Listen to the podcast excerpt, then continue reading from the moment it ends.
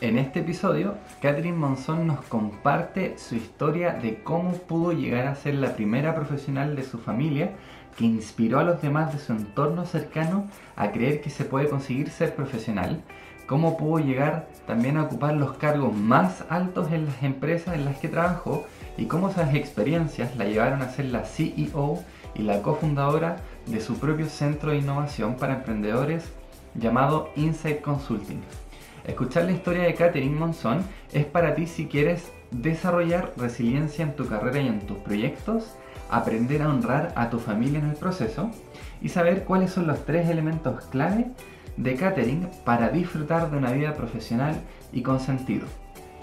Ella es auditora líder, CEO y cofundadora en Inset Consulting y docente universitaria especializada en temas de sistema de gestión y gestión organizacional? Tengo que irme a, mis inicios, eh, porque quiero decirte, y, esto lo, digo más como ejemplificante que como sintiéndome superior a. Lo digo como ejemplificante y, ya te cuento de qué, de qué estoy hablando, porque en nuestros países, eh, de, la zona, de la región, em, existen muchos, digamos que inconvenientes de tipo social, ¿cierto? Personas que vienen de una estratificación o de un nivel social en donde se habla de la, de la, de la falta de oportunidades y no estoy en contraveniencia de eso, por todo el contrario, estoy en total coincidencia con eso. Yo vengo de una familia muy humilde y no, no me victimizo tampoco para nada, sino que vuelvo y te digo, si, si mi historia sirve a otros a inspirar, perfecto. Vengo de una familia muy humilde, donde todos mis estudios universitarios, mi máster y todos los estudios adicionales los pagué yo con mi trabajo, que poco a poco fue siendo mucho más, eh, digamos que ese ingreso fue, fue incrementando gracias a esos estudios, pero todo el tema universitario, todo mi máster y todo lo demás lo, lo he pagado con mi dinero fruto del trabajo porque mi familia solamente tenía educación básica y eso era lo que, a lo que podía acceder y mis padres son excelentes padres, siempre viendo ese ejemplo de ellos, trabajadores, honestos, eh, apasionados. Entonces digamos que de una u otra manera eso, eso pues lo he, lo he adquirido yo. Entonces seguramente, ah, no, ya eh, universitaria, profesional, máster, CEO. Entonces eso fue un clic y no, no es así. Siempre va a haber una historia detrás de, ¿cierto? Siempre va a haber una historia de esfuerzo, una historia de pasión, una historia de... Yo, a mí no me gusta la palabra sacrificio porque realmente no es un sacrificio, realmente es una inversión, ¿cierto? Entonces todo esto inicia, eh, em, digamos que con ese ejemplo, con esa capacidad de trabajo que me inculcaron mis padres, desde chiqui me gustó el estudio, desde chiqui me gustó aprender, esforzarme y pues estas condiciones hacían que yo viviera en unas zonas que, que, que, son zonas de, de, muchos jóvenes hoy, hoy, hoy, marginados y yo viví en una familia humilde, con, con pocas habitaciones, con servicios básicos, sí, nunca faltó, digamos que una comida, eh, pero era el esfuerzo de ver a mis padres podernos dar eso que era tan, tan básico en aquel entonces. Y fruto de eso entonces empecé en trabajos que, que hoy seguramente yo digo, wow, yo trabajé en, en, en el almacén haciendo ventas y posteriormente trabajé contestando el teléfono, ¿cierto? Haciendo atención de personas, contestando el teléfono en una empresa y ahí me voy ahí me voy en esta, en esta empresa en la cual trabajé hasta hace cuatro años y trabajé durante 17 años. Y cuando entré en esa compañía dije, listo, ya tengo un, un recurso con el cual pagarme un, un estudio superior, entonces voy a, a, hacer mi estudio superior porque ya tenía ese recurso. Inicié con un estudio superior en, en Colombia. Ese punto, Catherine, que eh, empezaste a trabajar en, en, el almacén, ¿no es cierto? En, atención telefónica, años trabajando ahí y acumulaste, ¿no es cierto?, recursos para eh, tus estudios superiores. Desde, ese, desde esa etapa, ¿tú ya tenías definido algunas ideas quizás con, ya tenías pensado o, cómo fue eso de tu, primera decisión de estudios superiores? Ya, yo siempre dije que yo quería este, tener un estudio universitario, ser profesional, ser, ese estudio, tener ese estudio universitario, que para aquella época, incluso hoy en día, eh, eso puede generar dudas, pero digamos que el, sistema eh, de trabajo nacional, por lo menos en mi país, lo mínimo que te exige ya es ser profesional. Antes era como terminar tu básica secundaria, ahorita ya es, ser profesional. Y digamos que eh, no, yo no lo hacía, yo no tenía como muy, yo sabía que tenía que ser profesional, ahí todavía no tenía claro qué, en qué, no tenía claro exactamente qué iba a estudiar. Y eh, pero sí sabía y siempre he sido muy inquieta y siempre he pensado como si muy allá en, en, lo alto y dije yo algún día quiero ser empresaria, yo algún día quiero tener empresa. Pero yo en ese momento yo no sabía qué quería estudiar. ¿Qué, qué edad tenías ahí más o menos? Tenía más o menos unos 19, 20 años. Eh, otras personas terminan su básica secundaria en Colombia, más o menos la básica secundaria se termina entre los 16 y 17 años y pasan directo a la universidad porque tienen la capacidad económica. Yo no lo pude hacer y te venía a contar que en Colombia hay unos niveles de estudios que no necesariamente es el universitario profesional, sino que hay un, nivel anterior que se llama tecnólogo. El tecnólogo hace menos tiempo de estudios, es más económico y te enseñan lo fundamental de la carrera, ¿sí? Te enseñan lo fundamental de la carrera como para que puedas vivir en el mundo laboral, acceder a un mundo laboral de unas mejores condiciones. Entonces yo no podía incluso pagar la universidad y yo dije, voy al nivel tecnológico que me permitía hacer eso y después hacer profesionalización. Es decir, como homologar todo eso y pasar a ser profesional con unos semestres más de estudios. Y ahí empecé. Eh, todo lo que para nosotros es prestaciones sociales, todo eso iba invertido hacia mis estudios, porque como te digo, yo lo pagué porque yo no tenía quien me lo pagara, no, mis papás no tenían ese acceso. Pero lo que ellos hacían para apoyarme es decir, ok, mija, aquí está la comida y aquí está la vivienda, mientras usted se paga sus estudios, esa es la forma como nosotros le aportamos y le colaboramos. Y así fue. O sea, tu familia te aportaba la, que la comida estaba segura, pero tú seguías trabajando para hacerte el pago de esta carrera, em, em, empezándola como desde el tecnólogo, como tú, tú decías. Exacto. Y nada más, es decir, yo me pagaba mis estudios y me alcanzaba para pagar a mis estudios y obviamente el tema de transporte hacia el trabajo y demás, pero no alcanzaba para nada más, en absoluto. Eh, en las navidades, eh, en las vacaciones, pues yo no, no accedía a todas esas cosas que de pronto mis amigos o mi círculo social de pronto podían acceder porque yo estaba pagando mis estudios. Una vez suceden mis estudios, entonces termino la tecnología, que son siete semestres, tres años y medio, y accedo a dos o tres semestres más, o sea, casi uno o dos años, año y medio más, para lograr mi título profesional. Y así lo hice. Basado en esto, obviamente tú sabes que hay unos rankings de mm, universidades muy, muy bien rankeadas, muy bien ubicadas, y pues yo no estaba allí. Yo estaba en un nivel más bien medio bajo en la institución en la que yo podía estudiar. Y este es, yo creo que es un mensaje y, y, y, y, que me parece muy importante este hito, porque a veces decimos, no, es que yo quiero casi, no sé, por decirte un ejemplo, eh, es que yo quiero Oxford, es que yo quiero Harvard, no, no nos alcanza para Oxford, para Harvard, ¿cierto? Nos alcanza para, para esta que está aquí en tu país que tampoco es de las más ranqueadas, pero vas a ser profesional. ¿Sí? Vas a ser profesional y ese era el siguiente paso. Y eso sí, ahorita con lo que me preguntabas, yo sí lo tenía muy claro, que te dije, yo tenía que ser profesional y yo quería ser profesional porque sabía que de una u otra manera eso se me iba a retribuir en un mejor ingreso para mejorar mi condición de vida, que no era mala, pero tampoco, como te lo contaba, yo venía de una familia humilde, entonces tampoco tenía lujos, si me quería comprar la ropa de marca, pues me tocaba a mí, si me entiendes ese tipo de cosas. Entonces yo sabía que para poder acceder a un mejor ingreso yo debía mejorar mi nivel educativo. Y así fue. En esta compañía que trabajé durante 17 años, que empecé contestando el teléfono, atendía haciendo las llamadas, en Colombia se llama recepcionista, que es la persona que recibe a los visitantes o que recibe llamadas, eh, da el flujo de llamadas. Bueno, eso era hace 20 años. Ahorita todo, todo está sistematizado, pero en esa época funcionaba así, recepcionar la correspondencia. Me dijeron, mira, hay esta oportunidad, tú ya llevas un buen tiempo haciendo esto, tienes esta oportunidad, participa en este, en este perfil, hay un perfil para suplir de manera temporal unas, unas vacaciones, una ausencia.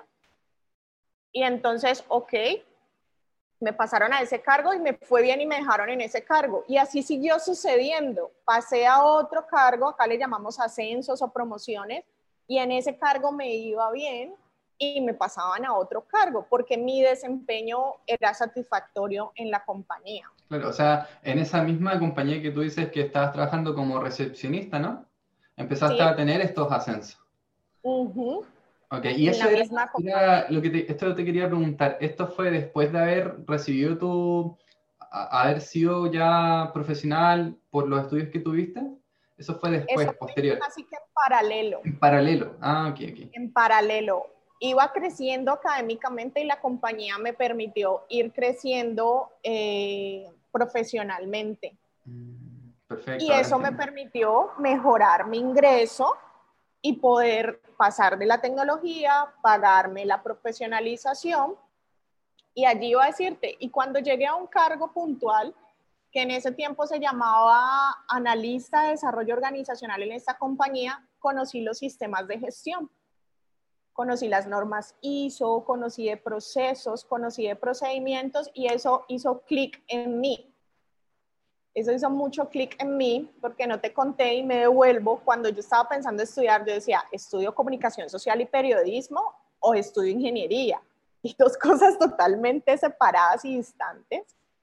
Pero siempre me ha gustado escribir, me ha gustado hablar en público. Entonces yo decía, no, pues eso es para los periodistas. Entonces yo quiero estudiar eso pero desafortunadamente para ese, esa, profesión no hay mucho, ¿no? Eso es como los futbolistas, nacen muchos, pero los que llegan allá a la cima son muy contados.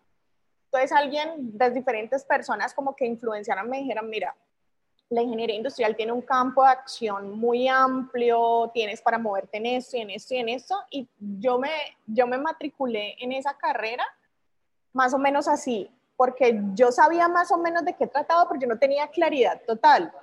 Pero cuando tengo la oportunidad en esta compañía y vuelvo a donde iba, de trabajar en procesos, en sistemas de gestión, de indicadores, de todo este tema de gestión empresarial, y mi carrera que era tan afín, yo dije, wow, Gracias, vida, por no haberme llevado al periodismo, a la comunicación social y permitirme esa carrera porque me hizo clic, me abrió como el corazón, me hizo así, mi joven. Y ahí continúa mi labor, me graduó de la universidad y este también es un dato que te lo quiero dar ejemplificando y mostrando que sí se puede. Eh, y es que fui la primera profesional de mi familia. Fui la primera persona que se graduó con una carrera y un título universitario de mi familia. Entonces, eso de una u otra manera ha marcado un hito importante, y te lo digo con toda la humildad del corazón, ha marcado un hito porque de ahí hacia atrás estaban, yo soy más o menos de las, de las, eh, de la familia como de esta generación, soy como las de la mitad, soy como entre la transición de los mayores y de los chiquitos. Los chiquitos están muy lejos de mí, 10 años atrás y los mayores están más o menos cinco años adelante.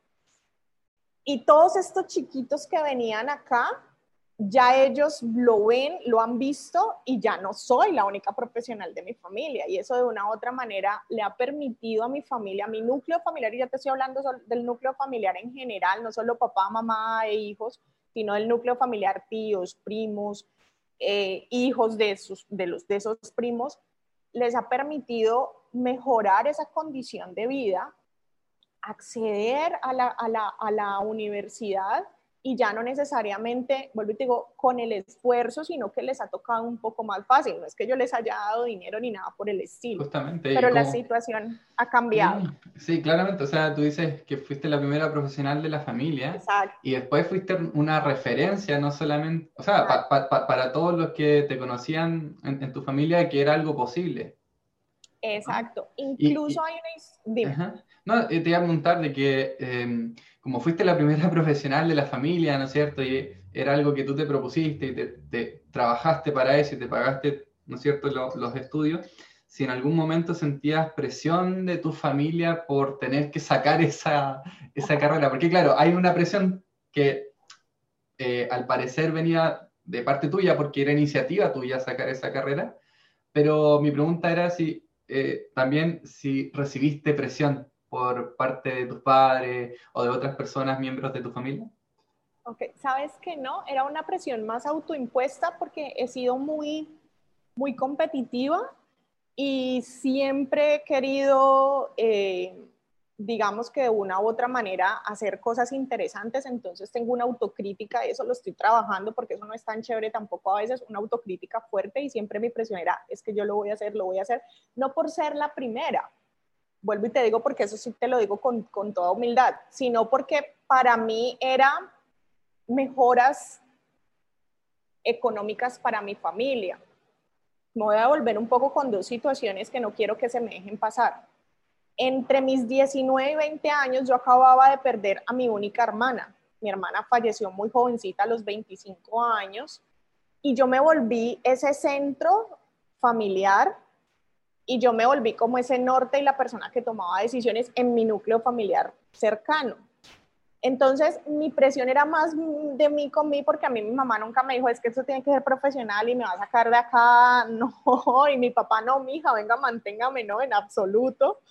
Eh, pero sí era esa presión por poder honrar esa memoria de mi hermana y poder em, darles a ellos esas facilidades que yo quería que ellos tuvieran de toda la vida de trabajo duro que habían tenido. Y yo me imagino que ese es el caso de muchas personas en, en, nuestra, en nuestra región, donde lo que quieren es trabajar para sacar adelante a los suyos. Entonces era una presión mucho más autoimpuesta por las condiciones que te cuento, más las condiciones generales normales de que uno quiere lo mejor para los suyos. Eso por un lado. Por el otro lado, de aquí hago un paréntesis, eh, porque cuando comencé te decía, mi historia y mi condición hace 20 años o más era muy similar a la de muchos chicos hoy en mi país, en tu país, en los países de nuestra región, en donde las oportunidades son muy escasas.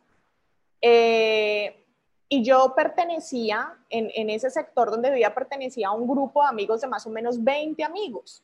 Y de esos 20 amigos, solo dos logramos hacer profesionales, salir de ese lugar, darle un mejor futuro a nuestra familia, eh, crecer, ¿cierto? Entonces, hace poco yo hacía esa analogía con, con, con mi socia y yo le decía, eso, ese 10% de mi caso no debería de ser el 10%, debería ser mucho más, el 60, el 70, el 80, el 90 y por qué no el 100%, ¿sí?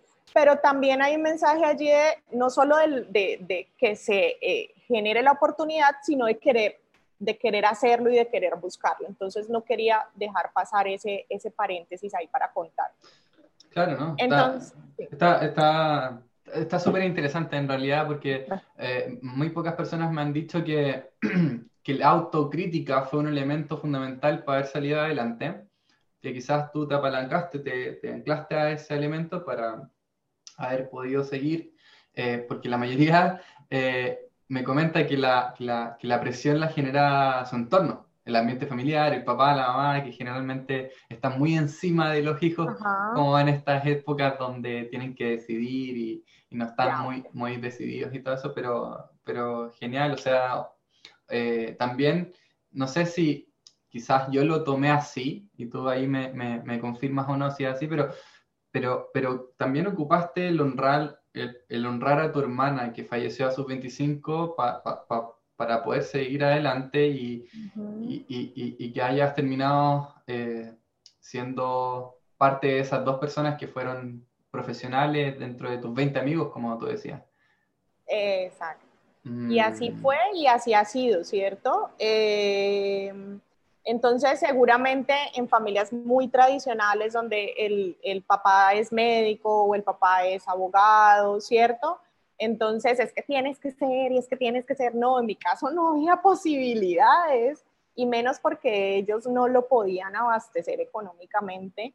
Entonces ellos antes vivían super, o viven súper orgullosos de que su hija se hubiera puesto como ese, ese nivel y haberse presionado de esa manera. Eh, llega mi grado, llega mi grado y eso me permite mantener un nivel económico, vuelvo y te digo, mejorar mis condiciones económicas. Y esa es una anécdota un poco graciosa porque cuando yo ya terminé mi universidad, pues yo liberaba unos recursos que antes destinaba para estudiar, esos recursos estaban libres. Y yo lo terminé justamente muy cercano a la Navidad, en segundo semestre del año, y ese año la plata destinada para la universidad fue para comprarme un montón de cosas que yo quería tener, pero que no había podido. Entonces fue como mi regalo y dije, ¡ay, me lo merezco! Y me, me fui de, de shopping con una amiga a ponerme toda la ropa que no me había podido comprar como en siete años, pero ese era mi regalo y esa era la satisfacción de haber dicho, este es el grado, este es tu regalo. Y fue, y fue muy interesante, pude comprar regalos para todos, ¿sí? Y fue, y fue algo muy, muy bonito y muy interesante, más allá de lo material, era que yo ya liberaba el recurso que estaba asignando a mis estudios. Y ahí en adelante, ¿qué sucede? Miguel, suceden cosas interesantes como que, ok, ya soy profesional, tengo entonces un nivel em, de escolaridad interesante para seguirle respondiendo a las necesidades de la compañía con la que trabajaba. Eh, aprendí muchísimo, como te digo, de lo que hoy, a lo que hoy me dedico, que son los sistemas de gestión. Eh, aprendí muchísimo del sector en el cual está esa empresa, que es un sector supremamente específico aquí en Colombia, que me permitió ampliar un espectro y que hoy digo, eso tenía que pasar para que yo hoy esté aquí, porque es un sector supremamente específico, es el sector de la seguridad privada, y son muy pocas personas que han logrado, digamos, tener ese nivel de profesionalización y conocimiento de ese sector, porque a pesar de que es un sector representativo, es un sector pequeño contra manufactura, servicios y otro tipo de sectores. Entonces, hoy me, me, me y, no, no, me voy a adelantar, pero me adelanto solo un poquito, hoy me ha generado un nombre, un posicionamiento, un referente, y eso hoy me ha dado clientes. Mm. Entonces, por eso te digo, eso que sucedió ayer, hoy, yo digo, lo, cuando tú volteas a mirar y dices, así debía de ser, así, así debió ser y así fue. Ajá, como la, eh, e, el, marco en general. El, el... Sí ¿no es cierto? Está interesante, pero antes eh, me habías comentado de que habías aprendido este sistema de gestión, pero no específicamente en este sector. ¿Siempre fue en este sector de seguridad privada donde te desenvolviste o pasaste ahí en qué momento? No, pues siempre en este sector lo aprendí muchísimo y lo aprendí de una, de una persona muy conocedora del tema, que, que era mi jefe en ese momento, le aprendí muchísimo y solo, y esa fue una de las cosas yo, yo quedé como con dos retos todavía allí pendientes. Vuelvo y te digo, yo siempre dije, yo quiero tener empresa, yo quiero tener empresa, yo quiero tener empresa. Eh, pero yo quería hacer carrera en el sector cualquiera, ser empleada, porque eso me, permitía, me permitiría saber o querer qué, quiero hacer con mi empresa y qué definitivamente no quiero hacer, porque de eso también aprendes, no, yo jamás haría eso y de eso también aprendes. Entonces yo quedé como con, con yo tenía un sinsabor y yo, yo llevo muchos años trabajando en esta compañía, yo quiero conocer otros sectores, yo quiero conocer otras cosas, porque eso digamos que de una u otra forma enriquecería mi currículum. Y yo empezaba a buscar otros trabajos y no me salían porque lo que se buscaba era multisectores, conocer de todos los sectores y yo estaba muy, muy, muy encerrada en ese sector, entonces siempre me buscaban empresas del mismo sector. Bueno, no siempre, en algunas oportunidades me sucedió. y aplicaba otras, pero no quedaba. Y yo se lo atribuía a eso, a la falta de esa, eh, ese conocimiento de multisector. Y en el otro, que te dije, yo estaba más, más en la universidad que estudié, estudié de media tabla para abajo. y, yo decía, yo tengo que mejorar eso yo lo tengo que mejorar de alguna manera para que sea visible, porque en muchas organizaciones, tal vez hoy está cambiando un poco, pero hoy el sector productivo te referencia mucho de dónde te has graduado la universidad, por lo menos en Colombia es así.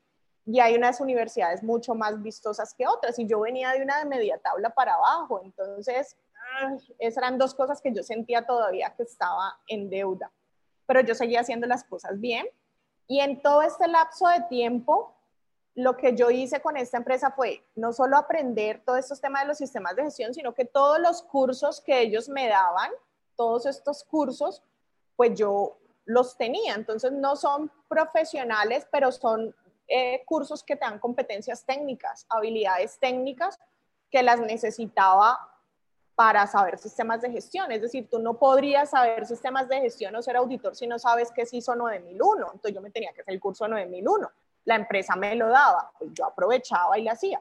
Entonces tengo una cantidad de cursos que he tomado, que obviamente tampoco la teoría sin la práctica, sino que ellas van juntitas.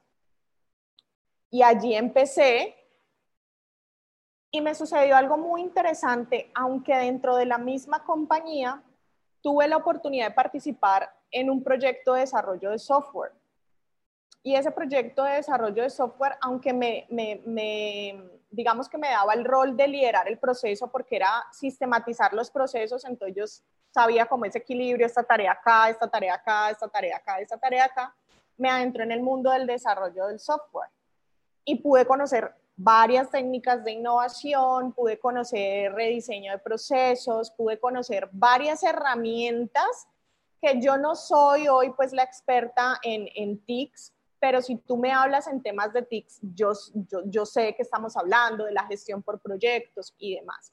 Entonces, a pesar de que seguí en esa compañía durante dos años, estuve solamente dedicada a ese proyecto con otro grupo de personas, pero me permitió tener ese nivel de conocimiento. Entonces, fundamental, y creo que esto es un hito también súper importante, fundamental la capacidad de si vas a estar mucho tiempo en una organización, que yo sé que eso hoy en día no se da, y menos con, con nuestros jóvenes que quieren estar cambiando y, se sienten que están, sí, están en todas, pues a mí lo que me permitió todos estos conocimientos es no haberme quedado siempre haciendo lo mismo, sino que yo estaba estuve en unos 5 o 6 cargos durante esos 17 años. Entonces eso me dio una visión muy holística de lo que enriquecería la profesional o lo que, lo, la persona que soy hoy. Claro, lo, que estabas cultivando, esta idea de hacer tu propia empresa, pero antes aprender lo, lo más posible, ¿no es cierto? Y, lo que tú dices de eh, estar dos años en este proyecto de software, donde aprendiste más herramientas, ¿no es cierto? Y también tuviste este jefe que eh, me transmites como que tenías buena relación con este jefe, porque también en la empresa te daban distintos cursos, ¿no es cierto? Y de alguna, otra, de alguna otra forma eh, estabas haciendo esto que tú querías de em, darle un mayor grado quizás a, no sé si a, tu perfil profesional o currículum o, a tu trayectoria por, el, por este sesgo también que tienen las empresas, como tú decías, en, en tu país de repente, yo creo que también aquí en, Chile también, sí, es mucho, pero sí, se entiende. Sí, era básicamente eso. Yo fui escalando, como te digo, de una manera muy interesante. Mi relación con mi jefe era tal, yo tenía que, en unas épocas también tuve que viajar mucho y más o menos yo era la cara de esa persona, de esa jefe en, en las otras regionales y sucursales y tenía todo su respaldo. Incluso una anécdota muy interesante es que ella se embaraza y en su proceso de embarazo llega una de las tantas auditorías que nos hacían a nuestro sistema de gestión y justo en la semana de esa auditoría ella debe hospitalizarse por su embarazo delicado. Y tuve yo que ponerme como al frente de ese sistema, pasar la certificación, atender la auditoría, hacer todo lo que a ella le correspondía y ella pues desde la clínica me testeaba, me llamaba, me indicaba y yo le decía, tranquila, usted tranquila, nosotros estamos acá trabajando y más o menos quedé yo al mando de ese sistema por pues por un tiempo y todo nos salió bien, todo nos salió perfecto y ese fue como el, el check, el espaldarazo yo dije, listo, aquí ya yo necesito otra cosa, ya aprendí pero si ves, a mí nadie me lo, me lo exigía, ni nadie me decía, ni mi mamá me decía, bueno, mi hija, traiga más plata para la casa, ni nada por el estilo.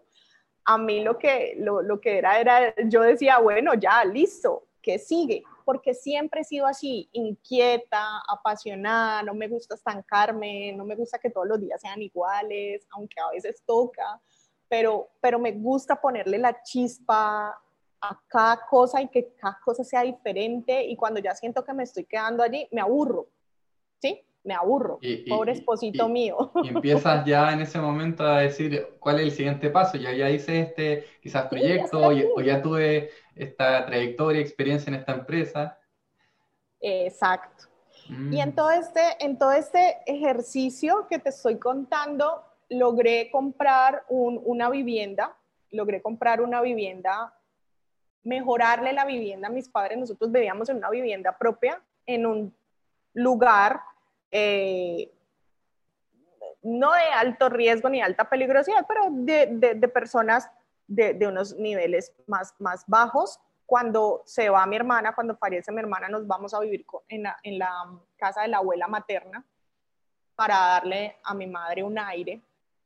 Y estando allí, yo parte juntando lo que había sido la venta de la casa paterna de nosotros y juntando con mis ingresos y con préstamos y demás, logré comprar un, un, un, apartamento, no sé si en Chile le dicen apartamento, al piso. Apartamento le dicen allá, aquí, aquí le decimos departamento. Departamento. Departamento. Entonces, logré comprar un departamento en un mejor nivel, ¿cierto? Eh, en, en, un edificio de departamentos eh, a un mejor nivel a mis papás. Eh, y eso era parte de, mis grandes objetivos, como te lo conté. Entonces mejoré sus condiciones eh, por ahí unos dos o tres niveles de lo que veníamos. y obviamente, y hoy viven todavía allí y obviamente eso ha facilitado muchas cosas para ellos, accesos a transporte y otros tipos de cosas que ha sido muy gratificante poder como cumplir la promesa y decir, mm, aquí estoy haciendo por mi hermana y por mí, ella seguramente desde el otro lado haciéndome, haciéndome luz y yo desde acá trabajando para, para, para suplirles eso, eso a ellos y para mí eso mm, ha sido supremamente gratificante, ahorita le digo, desde la humildad de mi corazón y desde la ejemplificación de que sí se puede, de que, de que lo pude hacer y de que quienes vengan atrás, pues que le hagan, que, que ahí nos van iluminando el camino. Buenísimo. Y, e, y eso de comprar esta casa que tú dices, este, este apartamento, em, ¿te surgió en el camino de estar trabajando y estar ganando dinero o, o, o partió también como una visión de la que tenías eh, más en tu origen, de decir, quiero tener mi propia empresa y aparte quiero quizás comprarle algo a mis papás para que vivan mejor? No sé si, esa es mi pregunta, si venía más de atrás o surgió más de...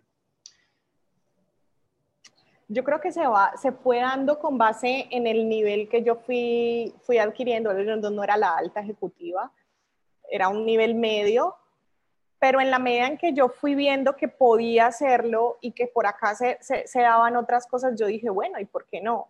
¿Sí? Como que recordé, día, yo quería estudiar para esto y para esto, ya estudié, ya lo tengo, ya liberé el recurso, pues ¿por qué no? Entonces, digamos que se fue dando y, es como que cada, es como el, el, adagio que dice que cada día trae su afán, pues cada nivel en el que vas escalando trae su afán, ¿sí? Y ese me trajo ese afán y, y, se materializó y gracias a Dios hoy estoy a punto de terminar de pagar, de pagar esa vivienda que eso se hace con unos créditos hipotecarios y ya estoy casi que a punto de, ya he pasado más de la mitad de, ese crédito hipotecario y ahí están mis padres, digamos que viviendo y, y, vuelvo y te digo, eso les dio otras posibilidades, mi mamá pudo entrar a un grupo donde las señoras de su edad hacen ejercicios, van a paseos, viajan, En todo esto, bueno, eso no dependió de mí, pero mi padre logró su pensión de vejez. Eh, y bueno, eso, eso nos, nos, mejoró muchas cosas. Entonces, digamos mm. que fue, fruto de, de, de, lo uno trajo lo otro. Claro, de que estuvo el recurso y dijiste, bueno, ahí está. Bien, entonces en esta historia, eh, eh, dentro de lo profesional, bueno, dentro de, dentro de esa capacidad de recursos, más o menos unos cinco años después de comprar un apartamento, logré comprar mi primer carro. Y esa fue una historia también muy interesante porque mi, mi mami no sabía nada y ella estaba haciendo, digamos que unos apoyos en, en un negocio que tenía un, un, tío mío y llegué a recogerla manejando en un carro y ella se quedó aterrada y dijo, ¿qué fue esto? Y, bueno, ahí le conté que había comprado un carro que se me apagaba a cada momento porque había aprendido a manejar para eso. Pero ese fue también otro de los logros. Entonces ya teníamos una casa, teníamos un carro gracias a ese, a ese estudio, al poder haber escalado algunas posiciones en, en, en mi trabajo. Y bueno, viene el cuestionamiento nuevamente, yo tan autocrítica, decir, quiero más, ¿sí? Y quiero más es empezar a pedir pista, decimos acá en Colombia, para escalar más en la organización. Eh, me dan otra oportunidad, me dan otra posibilidad, más o menos que se crean un cargo para que Caterina escale allí. Pero ¿qué sucedió? de allí no me iba, no iba a pasar más. Hay algo muy desafortunado que ojalá vaya cambiando, pero la seguridad privada, no sé, en Chile, creería yo que es muy igual en muchos de nuestros países, pero la seguridad privada es muy de hombres, porque son quienes vienen de la milicia, del ejército, sí, y policías retirados, y se empiezan a crear estas empresas de vigilancia. Hoy en día ha migrado mucho a profesionales que no vienen de, de estos sectores, pero es muy de muy hombres. Eh, y además es una empresa familiar donde las posiciones altas y las que siguen están ubicadas por los miembros de la familia, entonces yo, yo ahí ya sabía que no iba para más. En todo este transcurso yo dije la otra interrogante, ¿no? El otro, la otra deuda que yo sentía que tenía, tengo que mejorar mi perfil con una mejor universidad tengo que hacer algo porque yo estaba en media tabla para abajo. O sea, era, era directamente buscar la posibilidad de que seguir estudiando. Claro, tenía que mejorar esa posibilidad y como que eso se viera un poquito tapadito con lo otro. Entonces yo dije, quiero, quiero hacer un posgrado. En Colombia, sé que no en todos los países funciona igual, en Colombia existen dos tipos de posgrado. Uno que se llama especialización, que ese casi no sucede que es un poco menos que un máster, porque el máster son cuatro años y este es un año, pero para el, Ministerio de Educación de Colombia es válido como posgrado. Pero si tú vas a otro país a homologarlo, pues no, porque no existe eh, equivalencia. En, en, los otros países los posgrados son máster, doctorado o postdoctor. En Colombia existe un nivel que es una especialización. Y yo dije, no, me gusta esta universidad, una universidad aquí en la ciudad de Cali, donde yo digo que es una de las mejores escuelas de negocios del país, y yo dije, pues es que yo quiero ser gerente. yo como quiero ser gerente, yo tengo que estudiar para ser gerente. ¿Qué estudia uno para ser gerente? En esa época ya era novia de mi esposo y entonces él me hablaba mucho de su universidad y yo ya la tenía muy referencia y yo dije, yo quiero estudiar en esa universidad pero con que la pago, ya para eso no me alcanzaban esos ingresos que tenía en ese momento. Entonces yo dije, Ay, yo no sé, yo voy a presentarme para hacer su, su MBA, su máster de, de, business. Me voy a preparar y este es un, un, examen de ingreso muy, muy estricto, es un examen de ingreso bastante exigente y yo pagué la inscripción, pero yo no tenía plata para pagar el semestre de la maestría, del máster. Y me empecé a preparar, me, preparé durante un par de semanas en ese examen a recordar todas esas matemáticas que vi en mi carrera, que cálculo, que química y todas esas cosas raras que uno cree que es de la NASA, a recordar todo eso porque se me había olvidado por completo porque yo en mi trabajo no aplicaba nada de eso. Me preparé y salí admitida. Y ahora en Colombia existe un instituto eh, que te presta para hacer estudios superiores. te presta y tú vas pagando y yo apliqué a ese crédito. Yo apliqué ese crédito, es un crédito del Estado y yo apliqué a ese crédito y salí favorecida y yo dije, por aquí fue, por aquí fue, porque vuelvo y te digo, o sea, uno voltea a mirar para atrás y uno dice, ese era el camino. Cuando se te dan las cosas así, ese es el camino y estudié mi máster, estudié mi máster. Eh, al finalizar mi máster tuve que vender mi carro para solventarme otra vez económicamente pero pagaba el crédito y el máster. Claro, porque me imagino que estabas ahí estudiando, pero no estabas trabajando en paralelo. Sí trabajaba, pero sí trabajaba, pero el máster y el crédito, eh, pues me solventaba una parte, la otra parte la pagaba yo, pero no es lo mismo una carrera universitaria a un máster. Toda la carrera puede costar un semestre del máster. Claro, oye, Claro, y tú, y tú hiciste al final el máster por esto de mm, cómo puedo hacer después el cargo de gerencia. Sí, yo por gerente. por eso mismo el, tema del MBA, eh, business. Eh, ¿Te tocaron cosas de eh, que ya habías estudiado antes que eran relacionadas también? Quizás por ahí se... Muy poco, ¿sabes? Muy poco, muy poco me tocó repetir porque esto es muy ejecutivo es muy de alta gerencia, de alto nivel. Entonces, mira, me dije, yo quiero ser gerente, entonces que estudian los gerentes, pero adicionalmente me fui con la segunda mejor escuela de negocios del país porque quería pasar de ser media tabla a ser atractiva. Eh, mi, mi, hoja de vida, obviamente mi currículum, a que fuera atractivo, a tener la experiencia también, porque yo, yo quería hacer, dirigir procesos por lo menos, desde yo iba ser gerente, pues yo quería tener un proceso a mi cargo y, y foguearme allí, eh, y yo lo hice.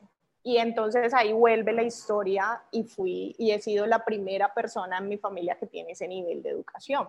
Y seguramente me lo van a superar porque vienen todos estos chiquitos atrás, pero vuelvo y les digo, hey, sí se puede, vamos, a todos estos chiquitos que vienen atrás. Entonces, sí se puede, lo vamos a lograr tal y ahí estamos. Eh, entonces fue muy interesante y ya claro, entonces ya el trabajo me quedó chiquito porque yo ya era máster. Eso fue un, un, un, un, baño de humildad también porque yo dije, bueno, listo, jefe, yo ya soy máster, ¿cuánto me va a pagar? Perdón. estás hablando? Y entendí que no era que la empresa y no era que mi trabajo se debía acoplar a mí, yo debía acoplarme o irme. O buscar mis horizontes, porque mi trabajo en ese momento me quedó chiquito y ya te dije que las siguientes estructuras no se me daban por dos razones, porque ya estaban ocupadas con miembros de junta y personas de la familia de la empresa, y dos, porque es un poquito difícil las mujeres en este, en este ámbito. Yo creo que más sobre todo por la primera, pero no me voy a, victimizar pues porque soy mujer y esto. Eh, entonces ya se me quedó chiquis, se me quedó chiquis y, aquí quiero agradecer, la compañía me dio un auxilio para estudiar mi máster y eso me aliviana un poco las cargas económicas. La compañía me, me, me daba una parte de los semestres y eso es, por Dios, altamente agradecido. Eh, empecé a desarrollar este nuevo rol y este nuevo cargo que te conté que lo crearon y, empecé a trabajarle y a meterle, pero nuevamente ya yo no daba hacia dónde más crecer y yo siempre he sido. Claro, era, era la inquietud que tú tenías y traías de que era un nuevo cargo que estaban creando para que tú pudieras ocuparlo, pero sabías que después de ese cargo ibas a, a tocar techo, digamos. Ya, estaba aquí, mm. estaba aquí y ya no iba a suceder más y empecé a buscar por fuera y a buscar nuevos horizontes. Y yo dije, mm, no, a mí me han gustado los sistemas de gestión durante muchos años, me han encantado los sistemas de gestión, es mi pasión, es lo que me gusta. Quiero ser auditora de sistemas de gestión. Entonces hice un contacto que me llevó a otro contacto que me llevó al trabajo que tengo hoy y del cual ya me estoy despidiendo. Entonces empecé como auditora, empecé a hacer mis primeros pasos como auditora de sistemas de gestión, pero tenía mi trabajo en esta otra empresa y hacía auditora y eso generaba inconvenientes en el trabajo y, bueno, no, no siempre es bien visto ese tipo de cosas y ese periodo de transición. Y un día la persona que ocupaba el cargo que ocupo hoy eh, me dijo, me voy. Y yo le dije, no, no te puedes ir, ¿cómo me vas a dejar sola? En esta otra empresa donde yo hacía de auditora. Entonces le dije, no, ¿y quién va a quedar en tu cargo? Y me dijo, si me lo permites, quiero que seas tú. Y yo, ¿en serio? Entonces, aquí te voy a hacer otro paréntesis y te voy a contar más o menos cómo funciona esto. Las organizaciones se certifican en normas ISO. Quien las certifica son empresas certificadoras o organizaciones certificadoras. Más o menos las certificadoras están acá arriba en la pirámide y el empresariado o el sector real está acá, acá y por acá encima está la organización ISO y otras organizaciones que generan normas, ¿sí? Entonces, él me estaba diciendo que yo que había vivido los sistemas de gestión, los trabajaba y los molía en el empresariado, me viniera a trabajar con una certificadora, porque inicié como auditora. Pero adicionalmente no solo me estaba dando eso, me estaba diciendo que fuera la directora de los auditores, la jefe de los auditores. Para mí, Miguel, ese era el trabajo de los sueños. Ese era mi trabajo de sueños. Yo veía así, yo decía, wow, yo algún día quiero ser como él, porque llegaban allá los auditores, todos bonitos, a decirnos cómo hacer las cosas y a evaluarnos las normas. Yo decía, yo algún día quiero ser como él. Y que él me estuviera diciendo, no, no vas a ser él, quiero que seas el jefe de él, yo decía, por Dios, ¿qué es esto? Yo salí de esa reunión y llamé a mi esposo y le dije, mira lo que me acaba de suceder. Y me dijo, ¿en serio? Qué bueno, qué chévere. Y así se dieron las cosas. Oye, pero ¿y cómo partió esto? Porque tú decías, mira, crearon este cargo en tu compañía anterior, que, que te apoyó mucho, ¿no es cierto?, por el tema de los estudios, pero buscaste nuevas rutas y por medio de dos contactos que tú dijiste, encontraste esta esta nueva oportunidad, ¿no?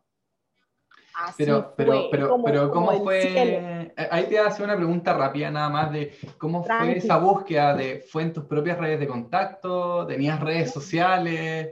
¿Cómo hablaste con estas personas? Eh, ¿Cómo llegaron a ti? ¿Cómo fue? Esa no, primera yo no me voy a nada de redes sociales, yo lo que me voy a era redes sociales físicas. Yo presenciales. presenciales, sí. De, personas que conocía. Así como me ves, así he sido siempre. Entonces soy re amiguera. Okay. Hago amigos fácil.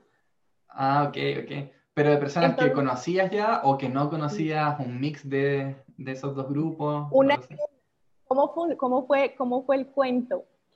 Yo tenía un compañero de trabajo que yo sabía que él había hecho un posgrado con alguien que trabajaba en este organismo en el cual trabajo hoy. Y este organismo en el cual trabajo hoy es un referente en mi ciudad y en mi país eh, incluso tenemos clientes de Chile, pero ha sido un referente en unas normas muy específicas, que son normas de seguridad para la cadena de suministro. O sea, para quienes están en el comercio exterior, este, este es un organismo líder en esas dos normas. Entonces, a mí me parecía que era más fácil llegar allí. Yo le dije, vení, vos estudiaste en tu especialización, estudiaste con este señor que me dices que es el director técnico en esta organización. Y me dijo, sí, sí, sí, él es amigo mío. Le dije, decirle que yo quiero trabajar con ellos. ¿Te paso mi hoja de vida o qué? Y yo ya el día anterior había entrado a esta página web de esta empresa y había cogido el correo electrónico del presidente, quien es mi jefe hoy, y le mandé mi hoja de vida y le dije, mire señor, yo lo conozco a usted, yo trabajo en tal parte y me encanta su carrera y quisiera ser auditora de su compañía. Directamente le, le mandaste un correo a él.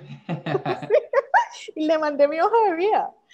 Y a mi amigo le dije por ese lado, le dije, haceme contacto con tu, con, tu ex compañero. Y él me dijo, ah, listo, sí. Y le escribió, le dijo, ve, mira, amigo, es que estoy aquí con una amiga que se llama Planita de tal, ta, ta, ta, ta. Ah, listo, decirle que me mande la hoja de vida. ¡Pum! La hoja de vida es el currículum. Y le mandé el currículum. Y al ratico me llama él y me dice, no nos conocíamos, pero te digo que uno y uno. No nos conocíamos. Ya mi amigo me había dicho, sí, que le mandes tu currículum a este correo. Y él me llama y me dice, me sucede algo especial, bueno, soy fulanito de tal y trabajo, ta, ta, ta, me sucede algo especial con usted. Y le dije, ¿cómo así? Me dijo, sí, su hoja de vida me acaba de llegar por dos partes, me la envió usted y me la envió mi jefe. Entonces yo le dije, ah, ¿en serio? Sí le llegó la hoja de vida. Porque claro, no, y se le escribió al presidente y el presidente que va a mirar la hoja de vida. Eh, y hoy me doy cuenta que ese es su estilo, él siempre nos pasa las hojas de vida que le llegan. Eh, y me dijo, ¿qué tiempo tiene para que tengamos una entrevista? Y yo le dije, ah, bueno, mañana, ¿cuándo? ¿A qué horas? Vuelvo y te digo, yo siempre he sido así lanzada. Y me dijo, listo, mañana a tal hora. Y nos entrevistamos a él le gustó inicialmente mi perfil, le pareció interesante mi perfil y me empezó a involucrar en la formación de auditores porque esto tiene todo un proceso bien extenso y me empezó a formar, pero fue algo muy casual, Miguel. Nos hicimos amigos, hoy somos mejores amigos, hoy somos grandes amigos. Y bueno, yo con mis místicas de la vida, pero yo he estado, antes de conocerlo a él, he estado y estuve en lugares, en otro país, en donde también estaba él el mismo día, a la misma hora. Ahora que somos amigos decimos, no, mira, es que yo estaba, por ejemplo, por el tema de, mi máster, yo tuve que hacer una semana internacional. Nosotros escogíamos y yo escogí DC, Washington, DC.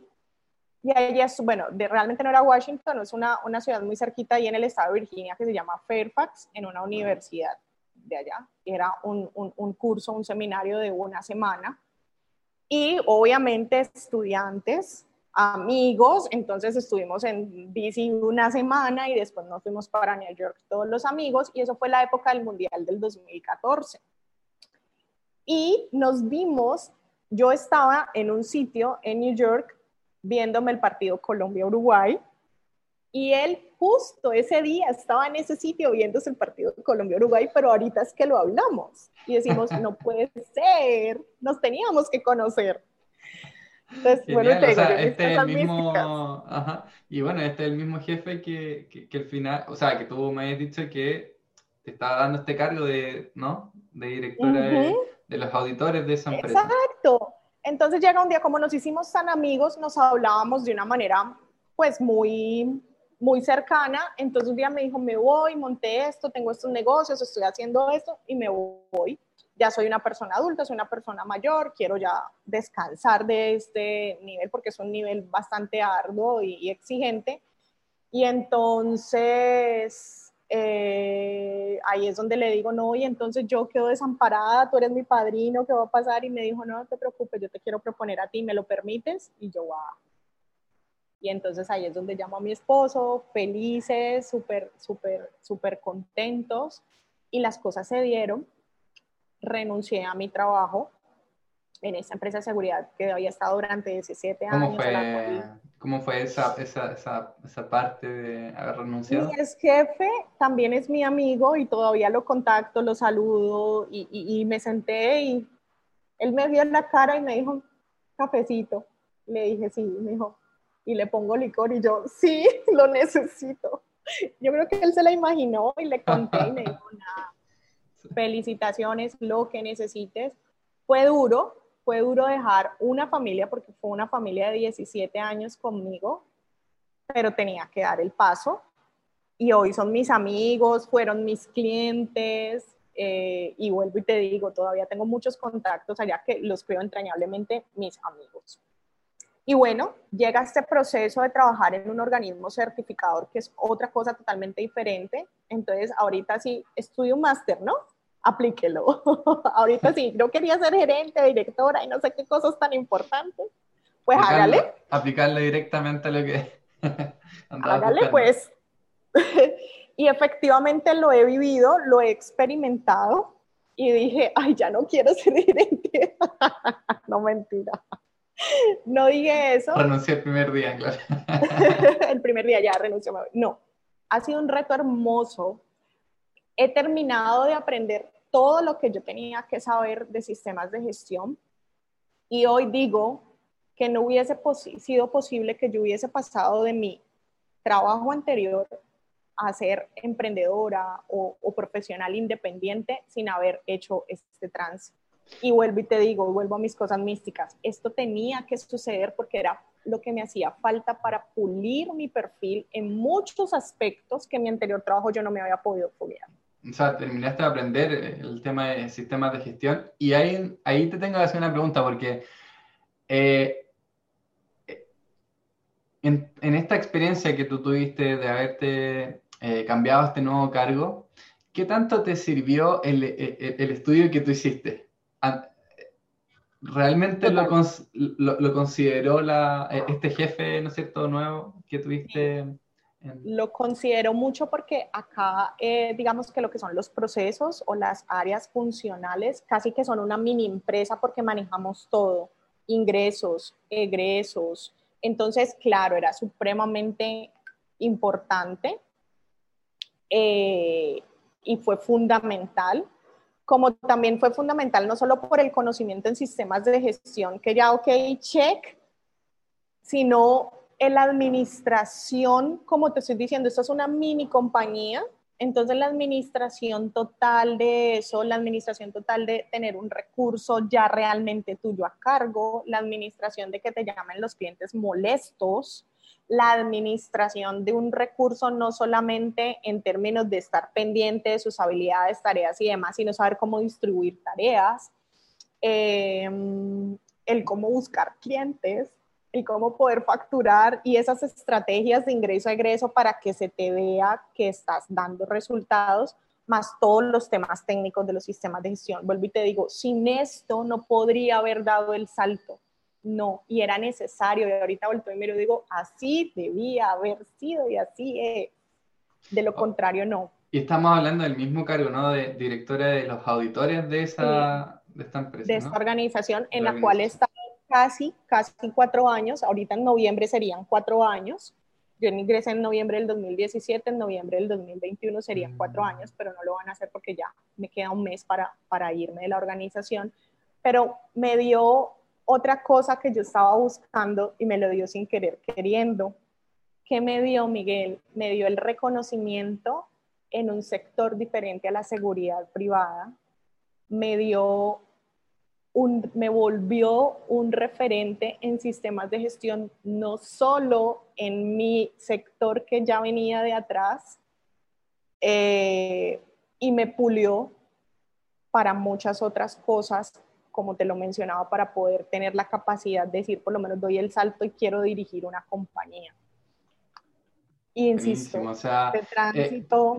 Eh, esto es lo que tú dices de que se te, el reconocimiento en el sector diferente a, la seguridad privada que venía, ¿no es cierto? Que también decías que era muy de hombres, y a un sector nuevo en el, en el que también eh, aprendiste esta, este, nuevo, este nuevo viaje, quizás, esta nueva experiencia en esta Así compañía. Fue. Mm. Así fue. Entonces te decía que sin eso no pudo haber sido lo otro. Es como que eh, antes de, salir a correr salga sin zapatos. Eh, y era necesario. Entonces ahorita que hago eh, retrospectiva, que lo pienso, que lo analizo, que lo medito, digo, no, en ese momento no estaba lista, estaba lista para esto.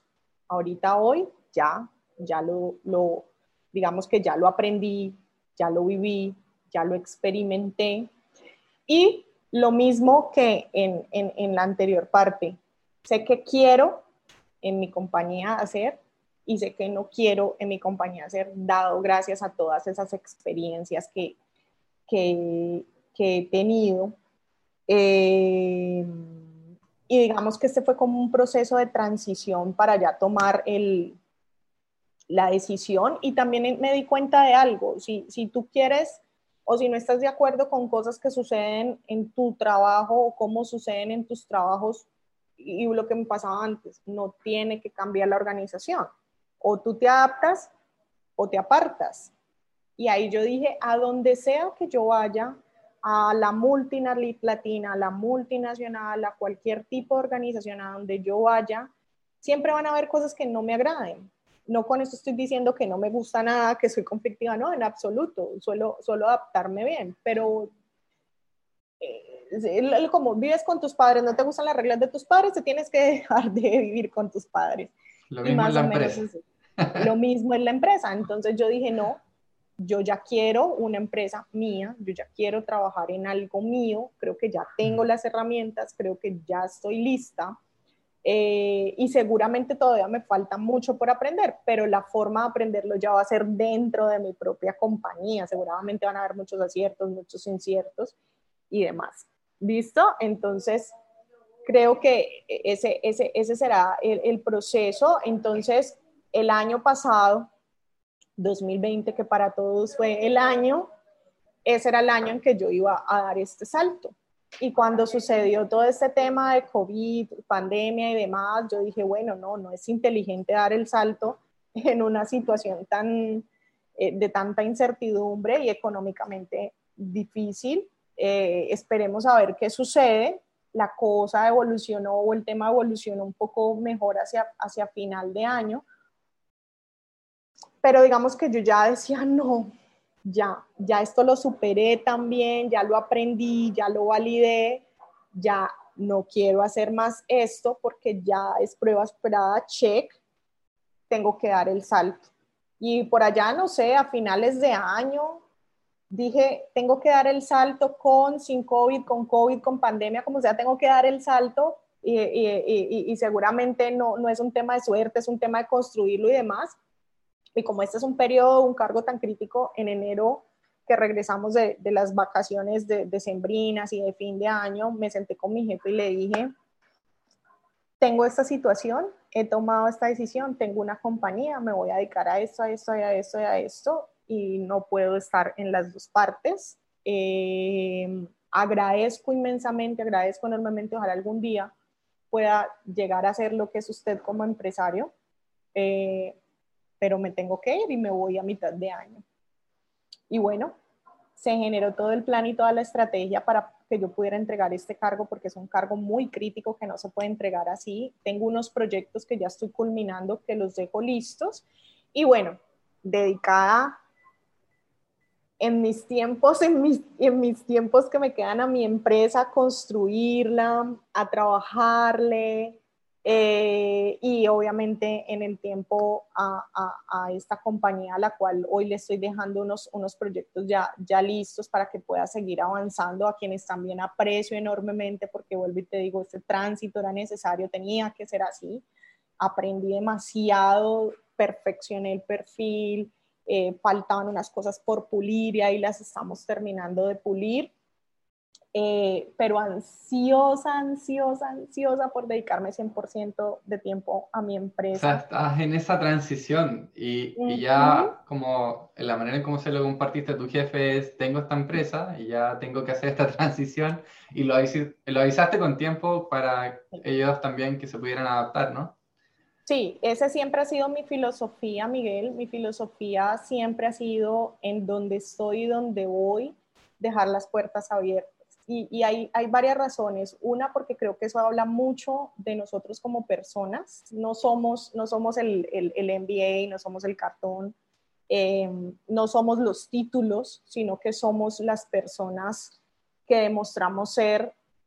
Como te digo, yo, yo hago amigos fácilmente, en toda parte eh, logro hacer amigos, no por, por por simpatizar con todo mundo, porque necesito esa aprobación, sino porque creo que eso es lo que se retribuye y eso es lo que, lo que se da. Entonces, por dejar las puertas abiertas, eh, porque no tiene sentido tampoco salir como por salir, porque sí, es una ética también mía profesional y personal.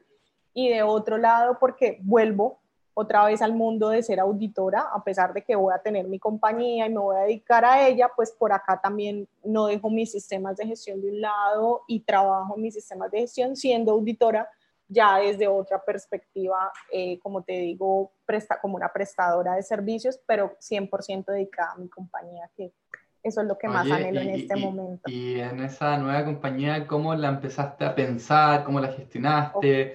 Eh, los colaboradores quizá, o, el apoyo que ibas a necesitar para iniciar todo ese proceso? Sí, si puedes compartir un poco eso. Claro, mira que esta es una historia muy bonita. Yo tengo mi mejor amiga con la cual trabajé y siempre hemos sido como muy afines porque siempre hemos querido más. Entonces, cuando sentimos el techito aquí, lo vamos subiendo o cambiamos de techo. Entonces, siempre hemos sido muy afines con eso. Entonces, hemos vendido de todo.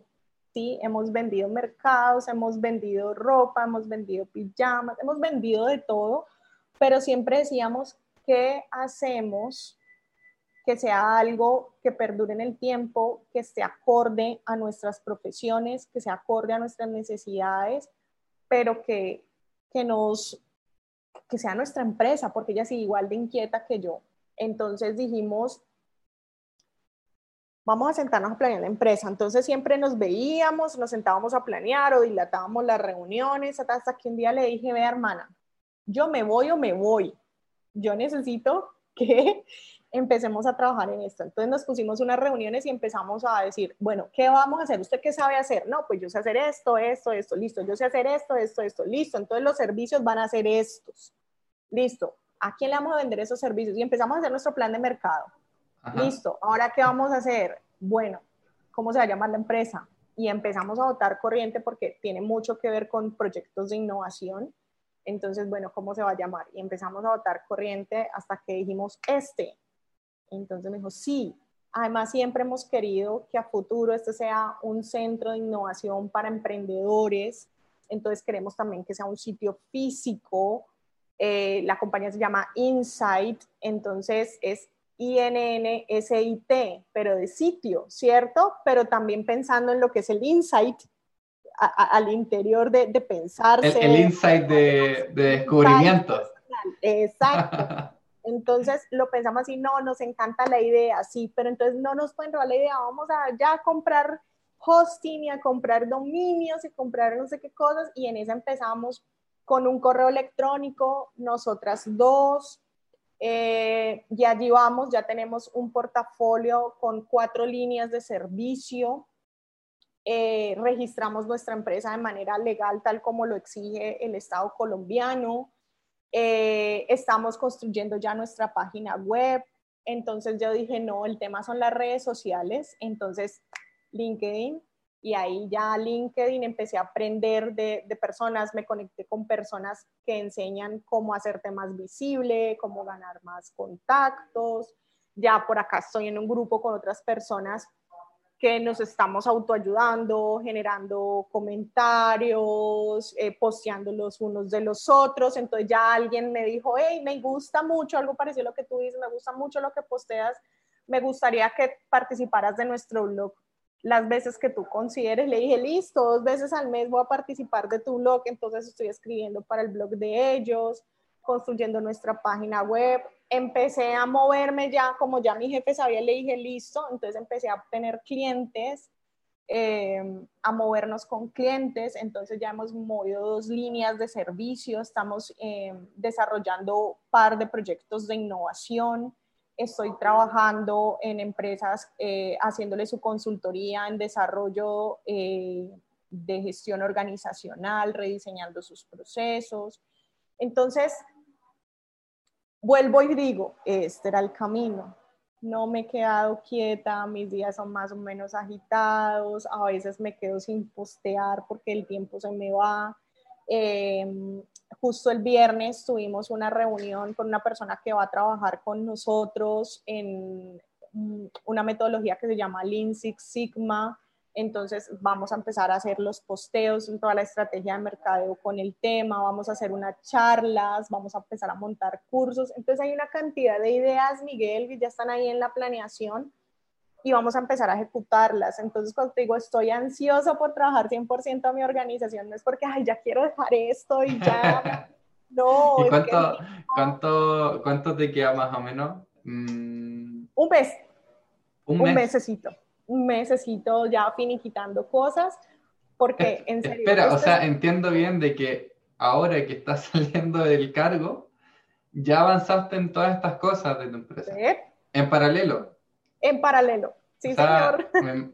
no me imagino, o sea, como que no me imagino cómo puede ser después, cuando tengas tu tiempo completo a lo tuyo, a tu empresa. Mi hijo, y vuelvo y te digo, me apasiona, lo amo, lo quiero tener aquí, y seguirlo formando con todo lo que he aprendido, lo que quiero hacer y lo que definitivamente nunca haría. Eh, ya tenemos planeado crear nuestro centro de innovación para emprendedores, estamos buscando los recursos también con, proyectos de innovación. Eh, para que eso se materialice y se vuelva físico, real. Eh, ahora, tras la virtualidad, obviamente eso nos favorece mucho porque trabajamos netamente virtual. Pero si tú me dices, el logro de mi vida es este. Este es el logro de mi vida profesional. Oye, mi propia empresa. Claro, y, y, y este logro que ya has hecho, ¿no es cierto? Ya lo has avanzado, que es tu empresa, la has formalizado y todo, te, te, te voy a preguntar también eh, qué recursos de lo, que, de lo que ya traías como experiencia, habilidades o estrategias anteriores, eh, ¿cuáles de todo eso te está sirviendo para, para construir esta empresa que mucho, formando? mucho. Aquí en este cargo aprendí mucho el manejo y la administración con los clientes y eso me ha servido para generar estrategias de mercado, para hacer contacto, para saber cómo llevar ese relacionamiento, eh, el cómo poder abordarlo. Eh, he aprendido que al cliente no se le presiona para que tome una decisión sobre una oferta, ¿cierto? He pasado ofertas y, y me dicen, sí, estamos allí, pero no estoy continuamente buscándolos, apresurándolos, porque si algo aprendido con toda esta historia que te conté es que las cosas se dan cuando se tienen que dar y como se deben de dar. No con eso quiere decir como que, ay, estoy aquí, no me llegan clientes, no importa, no, obviamente hay que generar unas estrategias, eh, pero esto me ha servido mucho, ese relacionamiento con cliente y esa red de contactos que si no hubiese sido por este trabajo no la tendría porque olvídate, yo me convertí en un referente de los sistemas de gestión, de las certificaciones, entonces solo decir, yo fui directora técnica en esta organización, ta, ta, ta, venga, venga, que usted es la que yo necesito. Entonces, hay muchos elementos de eso, hay muchos elementos de eso, eh, que insisto, sin este paso no, no hubiera podido salir a correr sin los zapatos. Claro, te lo, te lo comento también porque, a ver, hay también personas que eh, quieren lanzarse a emprender, eh, pero muchas veces estos trabajos previos o estos cargos previos le, sirven mucho y, me estaba también acordando de, por ejemplo, que tú compartías que partiste como recepcionista y que empezaste a, a, a subir cargos eh, y, y, tampoco es que quiero compartir gran parte de mi historia, pero contarte que mm, en, en mi caso el haber sido, por ejemplo, promotor en, en un principio, me, dio la habilidad por lo menos de hablar con las personas, con personas desconocidas, que antes yo tenía esa ansiedad social en un principio cuando ya era, eh, eh, cuando tenía, eh, era más joven, y, y, que eso me permitió desbloquear, digamos, ¿cómo, ¿cómo, se llama? tener la habilidad simplemente de interactuar con las personas, tener eso como que me ayudó un poquito a, los clientes, a personas que quizás pudieran, pudieran estar interesadas en mi servicio. Entonces, em, qué interesante lo que, lo, que tú comunicas desde ese, ese background de cómo todo te, te, ayudó de alguna manera para, para, haber llegado hasta, hasta el día que estás creando tu empresa. Así es. Y fíjate que yo conozco muchos emprendedores que lo han hecho sin todo este tránsito y no es que sea imposible, no es que sea imposible, tal vez es un poco más difícil y ahí yo creo que el mensaje para estos jóvenes que no quieren ya ni siquiera emplearse ni vincularse, sino que ya este es mi emprendimiento y seguramente como nosotros van en el ensayo y en el error intentando saber qué les funciona y qué no, yo les diría, está bien, está bien y es válido, pero que ojalá logren asesorarse de quienes ya hemos hecho el camino para decirles, vea, por ahí no se meta, ese no es el camino, o a mí me funcionó esto, o a mí me funcionó aquello, ¿por qué no intenta esto? ¿Sí? A quienes ya hemos cruzado el camino para hacerles un poquito más fácil su transición, eh, porque pues ellos no quieren hacer este, este tránsito por, por la empresa. Entonces, bueno, sí, es válido, les va a costar más, seguramente en tiempo, en recursos, en una cantidad de, de, de, logros, se van a demorar tal vez más, entonces que se asesoren de las personas que ya hemos transitado, que les hemos hecho camino. Sí, esa es como, como, como mi recomendación, sin decir que esta es la única forma de hacerlo, porque formas de hacerlo hay miles. Más cortas, más largas, más costosas, más dolorosas, no importa. Lo importante es que uno esté haciendo lo que uno ama y con lo que uno vibra. Súper. Uh, Catherine, ya como estamos más o menos ya, eh, veo que estamos más o menos como llegando al final. En el tiempo. En, el tiempo. eh, quería quizás preguntarte la, hacerte la última pregunta de cuáles en todo este recorrido han sido los dos o tres elementos principales tuyos como Catherine que, mm, que te han ayudado como quizás instrumentos, recursos para para haber hecho todo este recorrido, o sea, el, el haber transicionado tanto, tantas etapas y, y, haber llegado hasta, hasta lo que te has convertido hoy día. Miguel, yo creo que uno, eh, suena tal vez a frase de cajón, pero el perseverar. Sí, el, el, yo conté la parte bonita, pero hay muchas veces que te dicen que no. Hay muchas veces en que te encuentras el obstáculo económico, interior, el papá que te dice que estudiar, la presión de la sociedad, un montón de cosas y siempre es perseverar y a esto yo le sumo otro ingrediente que va para el segundo y es creer en ti. Es creer en lo que sos, creer en tus capacidades. Todos somos capaces, Miguel. Todos, todos, todos, todos, absolutamente todos somos capaces. Entonces, creer en esa fuerza interior que tenemos para lograrlo. Creer, creer, creer en nosotros. Escucharnos a nosotros todo, todo el tiempo. Y lo otro, pequeños logros, pequeñas metas, pequeños objetivos, que la suma de esos pequeños objetivos te van a llevar al gran logro. Lo que yo te decía, yo no podía pagar la universidad, fui tecnóloga, después fui universitaria, después esto, después lo otro.